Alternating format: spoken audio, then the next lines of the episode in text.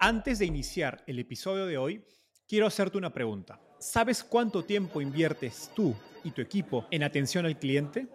En el mundo de las startups, donde cada segundo cuenta y cada cliente es importante, Zendesk se convierte en tu aliado perfecto. Es como tener un equipo de superhéroes de atención al cliente a tu disposición. Zendesk es una plataforma omnicanal que integrará todos tus canales de comunicación como WhatsApp, email y redes sociales en un solo lugar. Gestiona tickets, ofrece una gran experiencia, aumenta tus ventas, pero sobre todo Construye relaciones cercanas con tus clientes gracias a Zendesk. Como beneficio exclusivo por ser parte de la comunidad startupeable, podrás probar el CRM de Zendesk completamente gratis por 6 meses. Y si decides continuar, tendrás 15% de descuento en tu primer año de contrato. Lo mejor de todo es que Zendesk escala de acuerdo a tus necesidades. Desde la oficina prestada donde empezaste hasta la compañía global que quieres construir. Compañías globales como Slack, Shopify y Airbnb confían en Zendesk para su atención al cliente. Ahorra tiempo, dinero y mantén felices a tus clientes.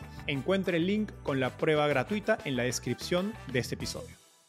Ahora, en una entrevista anterior escuché a Cynthia Merlos, tu, tu cofundadora, decir que ustedes deciden no crecer a los Silicon Valley en México y por eso prefieren enfocarse en crecer rentablemente y con unit economics positivos. Explícanos esta idea de no crecer a los Silicon Valley y cómo se refleja en la manera en, que piensas acerca de, pues, de las decisiones que tomas para crecer más agresivamente o priorizar rentabilidad. Este siempre ha sido un tema de conversación con todo el ecosistema, con nuestros inversionistas, con absolutamente todo todo mundo. Y tiene que ver con nuestra estrategia, pero tiene que ver con nuestro ADN y tiene que ver con nuestra formación previa. Nosotros veníamos de la banca, o sea, crecer un negocio y crear un negocio que no tuviera rentabilidad, de verdad que para nosotros no, no hacía ningún sentido. Así fue como nació Bexi. Estábamos buscando crear un negocio rentable y no crear un negocio de usuarios sino de clientes rentables. Como escuchaste Cintia decir, no te estamos en esta estrategia de adquirir clientes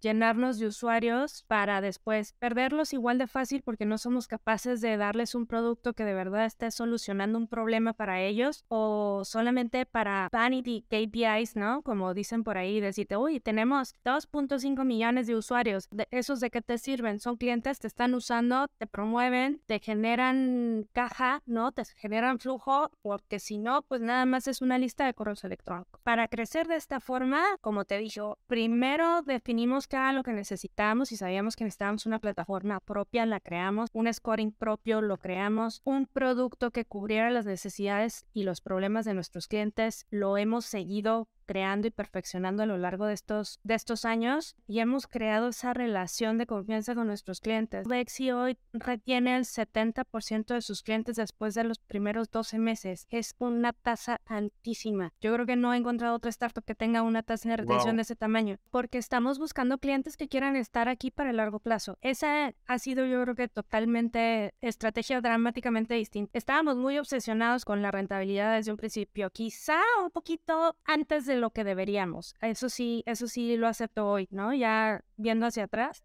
ya debimos de haber invertido un poquito más al principio y no ser tan estrictos. Hoy están cerca de un millón de tarjetas de créditos emitidas, han recibido más de dos millones y medio de aplicaciones de tarjeta, todo con cuatro millones de dólares de capital antes de su última ronda, que es bastante eficiente para las métricas que he escuchado y visto en otras fintechs, mucho más eficiente que otras compañías, que implementaron pues estrategias de adquisición de, de mucho cashback, muchos regalos, muchos beneficios, que para los clientes era pues una opción obvia, ¿no? Y claramente quiero ese producto que te regala dinero, pero no es sostenible y en el tiempo y claramente no, no es rentable. ¿Cómo, ¿Cuál era su, su, respuesta a, esas estrategias de otros competidores y cómo han podido pues, crecer de manera rentable frente a competidores que, que eran tan agresivos en, como se dice, subsidiar la demanda? Nos costó mucho no meternos en esa guerra, mucho. Y hubo, hubo batallas internas eh, en ese sentido, pero sí siempre hemos confiado en que nos tenemos que enfocar en nuestra propia carrera. Hay otras estrategias, les puede funcionar, tienen un modelo de negocio distinto, están buscando un objetivo distinto.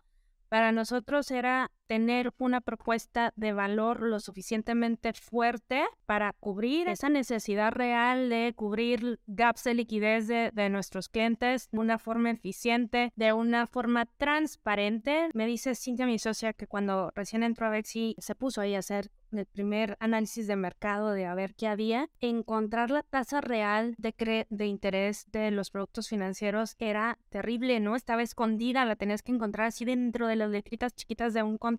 Entonces, eso es terrible, ¿no? No hay transparencia. Hoy la gente tiene desconfianza de los bancos, ¿no? O sea, tantos años de haber trabajado de esa, de esa forma. Entonces, creo que para nosotros fue crear esa propuesta de valor, entender a nuestros clientes, escucharlos constantemente, crear esa relación de confianza que vaya a ser una relación a largo plazo y sobre todo, y voy a volver a decir porque estábamos obsesionados y seguimos obsesionados con unit economics positivos y rentabilidad. Si no, creo que no tiene tanto caso iniciar con esos usuarios. Y hay que dejarlos a nivel usuario, hay que dejarlos a nivel lista, lista de correos electrónicos.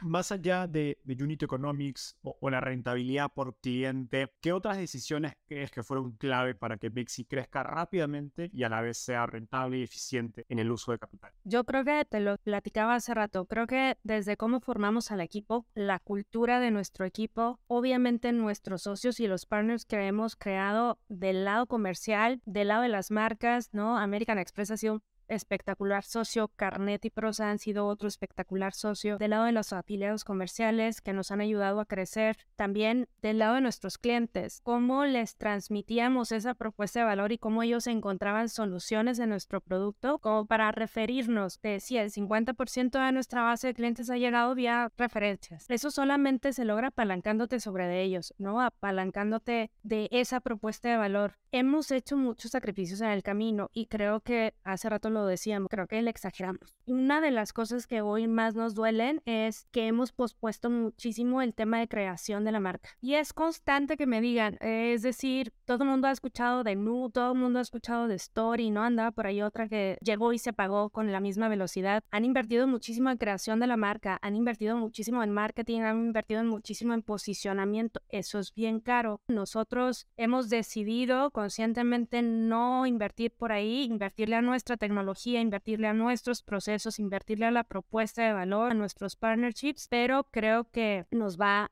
a costar si no empezamos a hacerlo pronto. Y es parte de lo que estamos buscando hacer este año, empezar con esa construcción de marca. Genial, me encanta porque va de nuevo eso que hablábamos de secuenciación de las decisiones. Invertir en marca es importante, pero quizás no es la mejor decisión en un inicio, como cuando estás empezando un producto, cuando no tienes product market fit y terminas, como si le pones mucho dinero, terminas creando una marca para un producto o un negocio que no va a ser sostenible y por lo tanto es dinero tirado a, la basura, ¿no? O al caño.